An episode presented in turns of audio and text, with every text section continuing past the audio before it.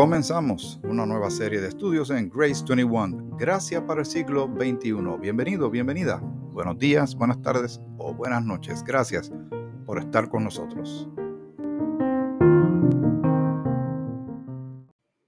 Espero te encuentres bien. Como siempre, es nuestra oración, es mi oración de que tú y tu familia se encuentren bien a pesar de las cosas que están pasando a nuestro alrededor lo que podamos cada uno estar experimentando en estos momentos. La presencia del Señor es consistente, constante, es asegurada por la misma escritura. Sabemos que ni lo presente ni lo porvenir nos puede separar del amor de Dios que es en Cristo Jesús, Señor y Salvador nuestro. Léelo en el capítulo 8 de Romanos. Hemos hablado y siempre vamos a estar hablando en la medida que podamos dependiendo del tema que nos corresponda en los diferentes episodios de este podcast de Grace 21, Gracia para el siglo XXI, sobre el tema de la salvación, porque es esencial. Al ser humano le parecen sumamente importantes ciertos aspectos de la vida de un ser humano.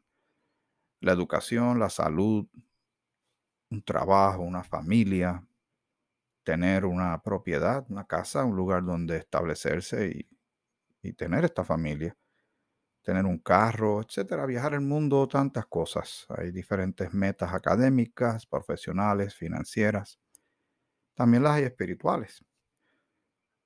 Pero el elemento de la salvación es ineludible, es lo que define completamente a un ser humano. Podría ganarse el mundo entero. ¿De qué le vale al hombre si ganara el mundo entero, dice la palabra de Dios, y perdiera su alma. Es como la frase no bíblica, pero que muchos conocen. Tanto nadar para morir en la orilla. Esforzarse y alcanzar muchas cosas que a nosotros nos parecen prácticamente imperativas, pero la salvación es demasiado importante.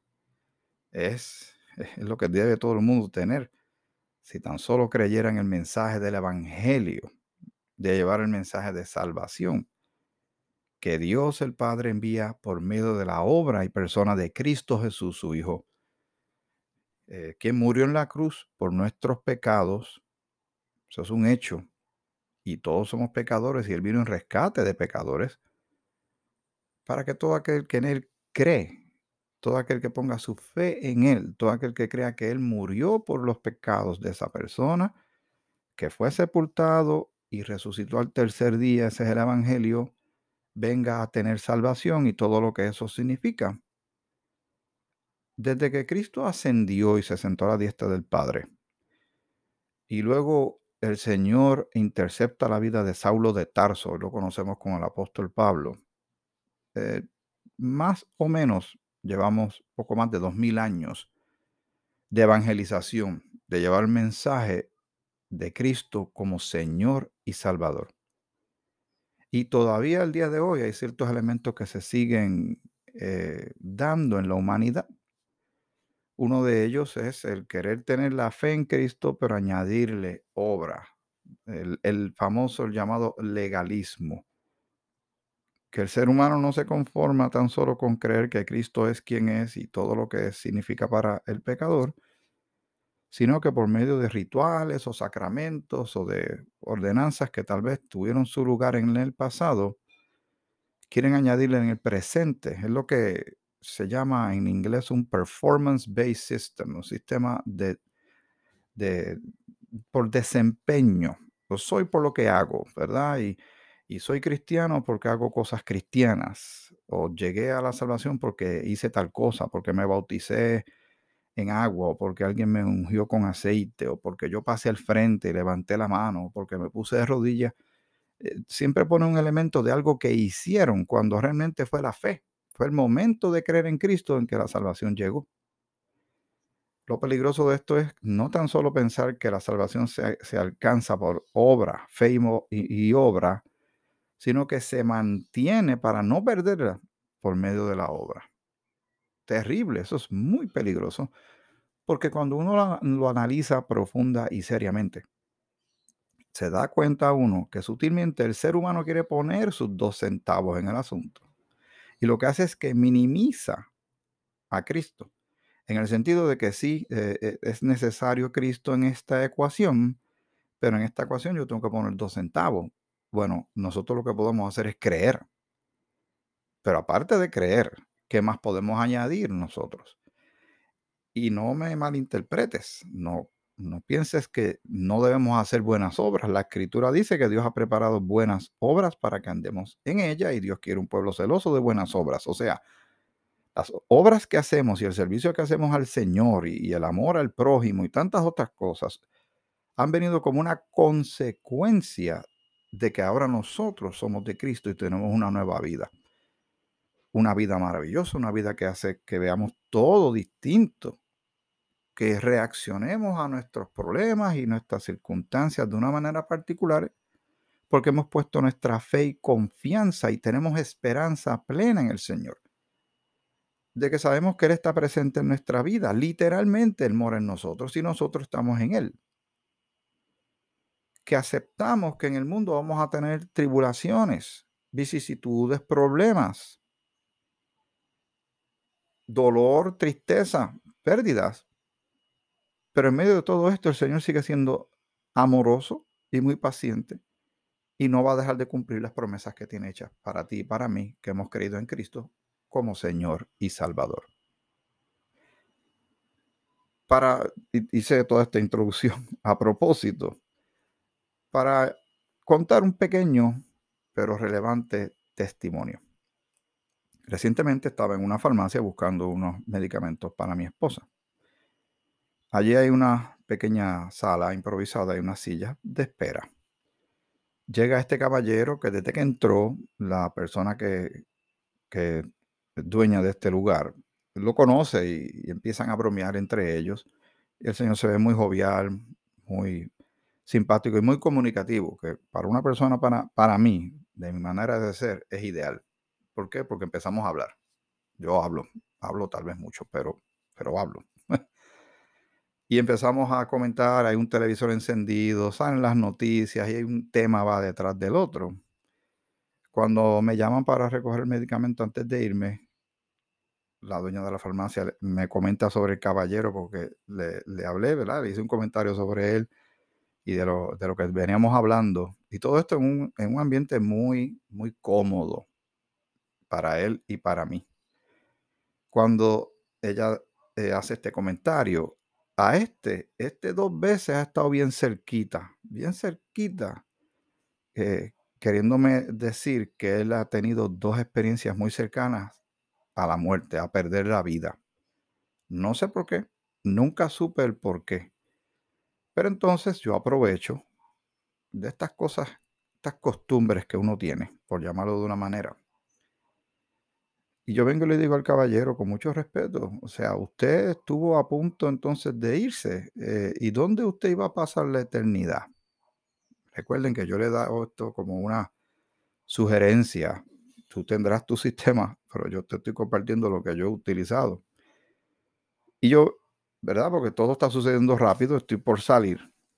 Hay gente en la fila que no me he dado cuenta que estaban allí, pero están oyendo. Yo no estoy hablando tampoco en voz baja, tampoco estoy gritando, estoy hablando una voz que él me escuche. Él está sentado, yo estoy de pie. Le pongo la mano en el hombro. Le digo, ¿dónde usted iba a pasar la eternidad si usted se llega? Y me dijo, bueno, yo, yo he hecho mis cosas buenas. Y pues, yo tengo, agarro así mi, mi tierrita mi tierrita como queriéndome decir que esas son sus obras. Y, cuando yo llegué allí, pues mira, le enseño al Señor mi tierrita, mi tierrita de, de lo que Él aportó. ¿Vieron lo que está sucediendo? El caballero puede ser una bella persona, puede ser muy simpático, pero no está cuadrado, no está bien enfocado, no está seguro de su salvación. Vieron, con una sola pregunta, uno sabe si una persona lo tiene claro o no. Y yo le dije, mire, amigo, la próxima vez que le vuelvan a preguntar que cuando usted pase, pase, de este mundo, usted muera, ¿dónde usted va a pasar la eternidad? Esto es lo que usted debería contestar. Yo voy para la presencia del Señor porque Jesucristo es mi Señor. Y cuando yo dije eso, él terminó eh, a coro conmigo y Salvador. ¿Ve? Él lo sabe. Hay mucha gente que sabe, tienen conocimiento, pero ese conocimiento no les basta porque hay que tener fe. Hay mucha gente que sabe de Jesús, ha escuchado hablar de Jesús. Hasta uno le puede preguntar qué tú sabes de él. dicen, bueno, fue a la cruz y murió y lo enterraron y salió otra vez. Y te lo dicen en forma muy general y sin darle mucha relevancia, hablando de un evento que tiene que ver completamente con ellos. Pero vieron, el caballero se sonrió. Entonces yo le dije, mire, es que no, usted puede venir con una tierrita, puede venir hasta con una carretilla llena de tierra. Eso no es lo que Dios va a ver es si usted llegó allí con un Salvador, no con sus obras, sino con que usted puso su fe y confianza en el Señor Jesucristo. Si usted llega al cielo es porque tiene un Salvador. Si usted no llegó al cielo, cuando parta de este mundo es que no tenía un Salvador, se fue para el otro lado. Hay un lago de fuego que hemos hablado aquí en estos programas muchas veces. Así de relevante es esto. Usted sabe cuántas personas en este preciso segundo, yo espero que tú no seas de esas personas. Si lo eres, pues entonces tienes tiempo de hacer ajustes grandemente. Pero usted sabe cuántas personas existen en este momento en el mundo que están completamente dependiendo de su eh, algo que hicieron o dejaron de hacer, que eso les da a ellos una certeza en su conciencia o en su ser de que ellos están de buenas con Dios. Porque también piensan, bueno, es que yo no soy como aquel. Entonces empiezan una comparativa. ¿Ve? Yo, yo tengo mis cosas malas, pero aquel es peor que yo, aquella es peor que yo. ¿Y qué está sucediendo en ese momento? Cuando hace uno, un análisis, una radiografía, es una persona que está trayendo su propia justicia y no la justicia de Dios, que es por medio de Jesucristo. ¿Ves? Por esto es que es importante. No puede haber salvación sin un Salvador. No nos podemos salvar nosotros mismos. No es por obra para que nadie se gloríe. Recuerde lo que dice Efesios el capítulo 2, los versos 8 y 9. Dios provee un camino de regreso a Él, porque el pecado nos separó de Dios. Pero en su amor, Él abre un camino de regreso. Lo abre Él porque no lo podíamos abrir nosotros. ¿Qué queda de nosotros? creer. Tomar como bueno y tomar a Dios por su palabra, que todo lo que Él dice es cierto. No voy a dudar. Tal vez no pueda entender todo lo de Dios, pero le voy a creer a Dios.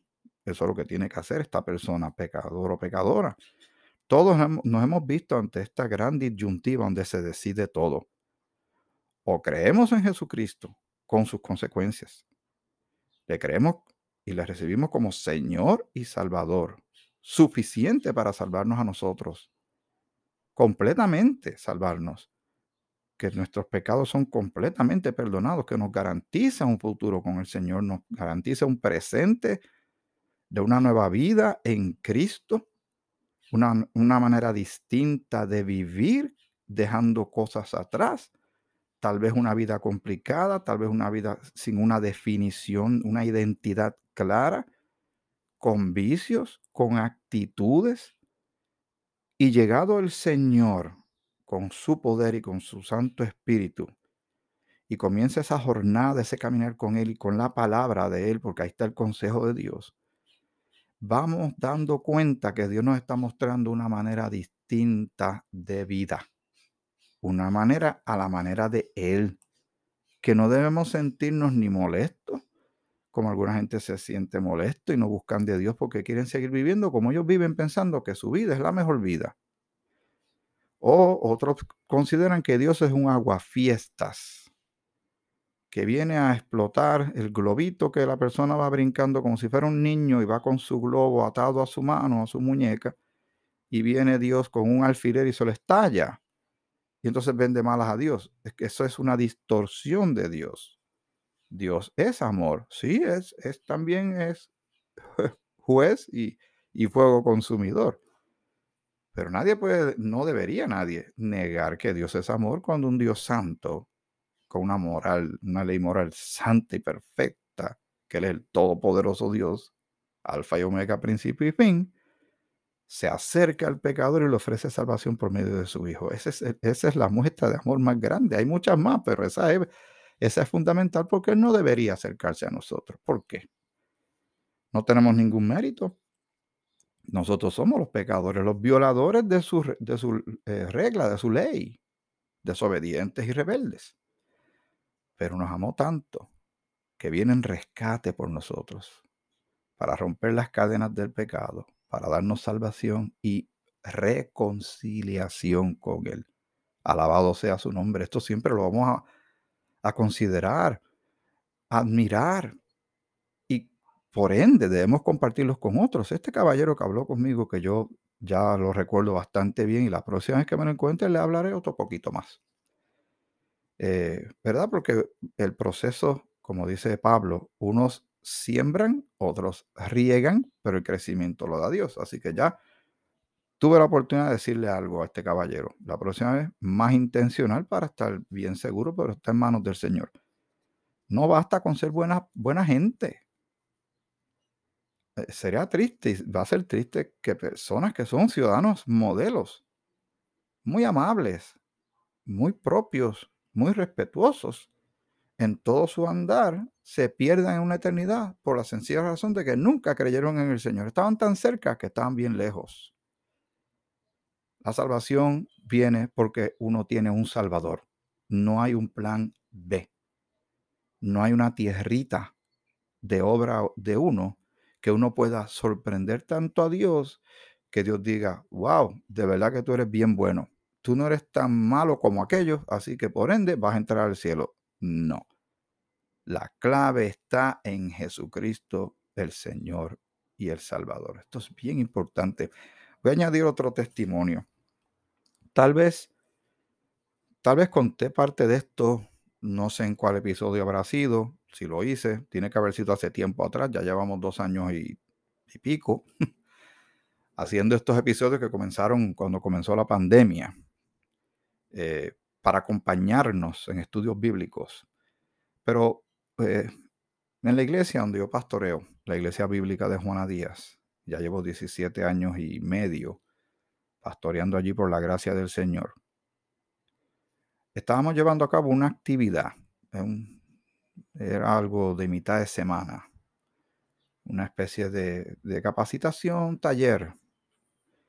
Y, había un grupo, no era un grupo muy numeroso, pero estábamos allí en la iglesia. De momento yo veo que hay un caballero, lo veo por la puerta, está afuera, las afueras de la, cerca de una de las puertas hay como una especie de pequeño balcón. Yo salgo allí, lo saludo, buenas noches, ¿cómo está? Y lo recordé de de este caballero cuando, después del huracán María, eh, era de las personas que fueron afectadas, especialmente una de sus hijas, su casa se destrozó, el agua cruzó por el medio, una quebrada, bueno, fue, había que hacer la casa nueva. Pero hacía tiempo que no lo veía. Cuando lo, lo vi, lo saludo, no lo vi muy bien. Y me dijo que había estado conduciendo muchos municipios lejos de Juana Díaz, él vive más o menos cerca de la, de la iglesia. Y cuando él estaba por allá, por, una situación que estaba pasando en su familia, y regresa, vio el portón de la iglesia abierto, porque el edificio de nuestro no se ve desde la carretera. Se ve, la, la entrada es bien amplia, pero hay que correr un poquitito y un puentecito y se llega a las facilidades que gracias al Señor tenemos. Cuando él de momento se ve que entra y llega allí, yo comienzo a hablar con él y empieza a decirme que la hija, que si se iba a ir, y no iba a ver el nieto. ella no se iba a ir lejos, se iba a mudar para otro lugar, pero iba a estar cerca. Pero eso a él le chocó. Ahora que uno es abuelo, pues uno entiende ciertas cosas, ¿verdad? Va entendiendo ciertas personas eh, del amor tan grande que se tiene, pero también los hijos de uno cuando se mueven. De no, todos modos, él cayó en algo que lo deprimió enormemente. Inclusive se les tenía eh, unos pensamientos bastante peligrosos en su cabeza. Y como uno ha tomado ciertos cursos y entrenamientos, y uno ha estado pendiente a lo que hay que hacer en estos casos, pues uno le va preguntando, porque uno tiene que saber si la persona tiene un plan, cuán lejos ha llegado en ese plan y si tiene los medios para ejecutar ese plan. Pues sí tenía con qué, porque me dijo que tenía un arma, pero no había pensado realmente llevarlo a cabo, pero ya con eso nada más es demasiado. Pues yo quise seguir hablando con él hasta que llegó un punto, porque no lo no quería que se fuera, para entonces seguir con otros pasos que hay que dar, hay que llamar a las autoridades y todo.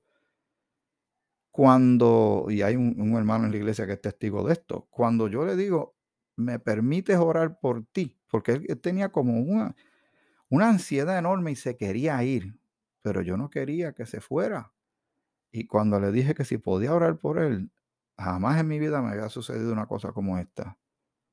Ahí como que agarró mayor velocidad y se alejó grandemente de mí y se fue. Y entonces yo llamé a las autoridades para ver qué íbamos a hacer con esta, con esta situación. Eso me dejó a mí, me sacudió enormemente, eh, me dio mucha lástima con este caballero. Bueno, yo llegué a hablar con la hija, ellos iban a tomar los pasos necesarios de que él no tuviera acceso al arma de fuego. Bueno, iban, iban a trabajar con él. Y eso pues más o menos nos tranquilizó y uno llegó a llamar a la, línea Paz, que es una línea que tiene el gobierno que, que, sirve para ayudar en estos casos personas que están en crisis o alguien que necesite orientación, que fue lo que yo hice. Bueno, eso fue hace ya un par de años. Hoy que estoy grabando este, este podcast, estoy en una actividad de gobierno llevando una dama de la iglesia para que se oriente. Cuando de momento este caballero estamos esperando que nos sirvan un rico café, porque trajeron una buena máquina y yo no había tomado café en la mañana. Y este caballero está allí esperando que le den su café. Cuando él me habla me dice, usted es pastor. ¿Usted es pastor? Y yo le dije, sí, yo soy el pastor Miguel Ortiz de la Iglesia Bíblica de Juana Díaz, sector Guanábano. Sí, yo hace tiempo que no te veía. Pues, damas y caballeros, amigas y amigos que me está escuchando, ese era el caballero de la crisis. Le di gracias al Señor porque Él me reconoció. Es que estamos todavía utilizando las mascarillas por la pandemia. Eh, y entonces Él lo vi muy repuesto, lo vi, Él me dijo, yo estaba muy mal, yo no sé cómo fue que yo llegué a esa iglesia, que tú me hablaste, este, después yo le dije, ok, pero, pero ¿cómo, ¿cómo saliste de esto? ¿Qué sucedió? Me dijo, pues mi familia, yo me deshice del alma, me dijo, me deshice del alma, yo no quería tener eso en mi casa. Y recibí mucha ayuda y mucho apoyo de mi familia. Y yo, amén. Yo estaba sumamente contento Ustedes no saben lo, agradecido al Señor que yo estoy de que yo le dije, es que yo necesitaba saber en qué terminó esto, porque no te vi más. No sé qué pasó, no, no nos conectamos nuevamente, ¿verdad? Pero él me dijo, no, estoy bien. Estaba en una depresión muy fuerte. Mi familia me ayudó y estoy bien. Y llegué allí a la iglesia, todavía no sé cómo fue, que yo doblé y me metí para allá adentro y ahí estaba usted. Y yo pues, el Señor, dejamos todo en manos del Señor. Uno tiene que estar listo, preparado para manejar muchas situaciones. La gente a nuestro alrededor, hace poco estaba hablando con una persona que, que tiene que ver con, sabe de psicología, tiene su doctora en psicología. Y me cuenta que la mayoría de los casos que le están llegando recientemente son personas en desesperanza. Creo que mencioné esto recientemente pero me, disculpan si lo estoy repitiendo, pero a mí me parece muy interesante ese punto. De que a nuestro alrededor hay mucha gente en desesperanza. Cuando una persona pierde la esperanza, cuando no, cuando no tiene algo de gasolina en su tanque de su vida para dar un paso más, algo que le dé motivo de seguir adelante, ya sean los hijos, la esposa, el trabajo, eh, lo que sea. Hay personas que eso ya no es suficiente y van perdiendo una motivación, una razón de por eso es que la esperanza en el creyente se fundamenta no en la esperanza que el político dé una buena decisión, no en la esperanza que el clima se mejore, no en la esperanza que mejore la economía, no es la esperanza que los científicos eh, descubran nuevos eh, curas, medicamentos o lo que sea. Eso, eso puede que la vida se mejore un poco. Pero en el creyente, y esto es bien importante que tú y yo lo tengamos bien claro, lo comparto con mucho amor y respeto para ti y todo el que escuche este episodio.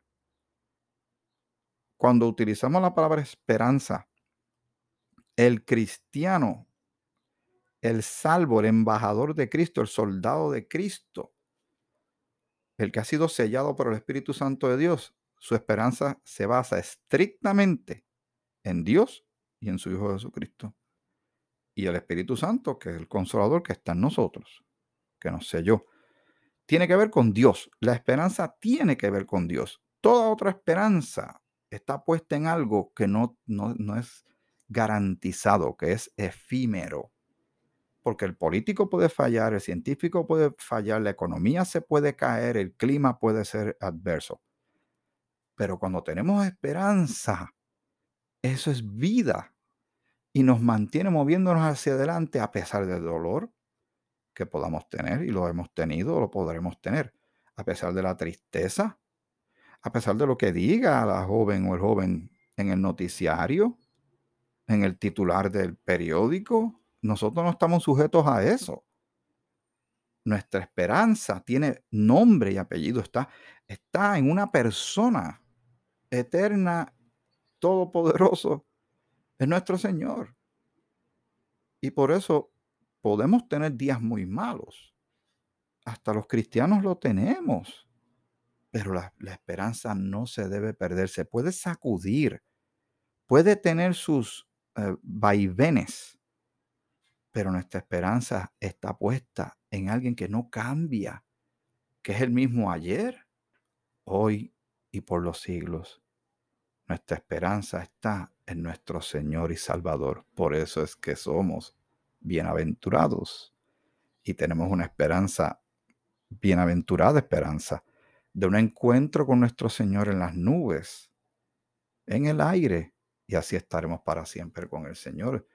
Sabemos que tenemos de Dios en el cielo un edificio, una casa no hecha de manos, eterna en los cielos, dice Segunda de Corintios capítulo 5 versículo 1. Tenemos ciudadanía celestial. Tenemos esperanza para no claudicar, para no rendirnos. Que tenemos clara nuestra salvación, no la ponemos en duda. Puede que haya unos días que uno se sienta con más ánimo y otros días con desánimo. Pero nuestra salvación en Cristo está segura. Nuestra esperanza en Cristo es hasta que estemos con Él. Ya después no vamos a necesitar esperanza. ¿Por qué? Porque ya vamos a estar con Él. Le veremos tal cual es. Y entonces todo esto que nos aqueja el día de hoy quedará muy, muy lejos atrás. Quería compartir estas cosas reiterando la importancia de evangelizar, de compartir el mensaje de salvación a otros, como dice Primera de Corintios capítulo 15, los primeros versículos, ahí está el Evangelio, que la gente sepa que la, la paga del pecado es muerte, pero la dádiva de Dios es vida eterna en Cristo Jesús. Que si alguien quiere ir al cielo, no es por sus propias obras, es porque tiene a Cristo como Salvador que le garantiza el cielo. Y si no quiere creer, entonces también tiene derecho a saber que hay un lago de fuego, que es el lugar final de todos los que no hayan creído en Cristo. Es así de terriblemente sencillo. Hasta aquí, Grace 21, gracias para el siglo XXI. Será hasta el próximo episodio. Que el Señor te bendiga. Te bendiga mucho.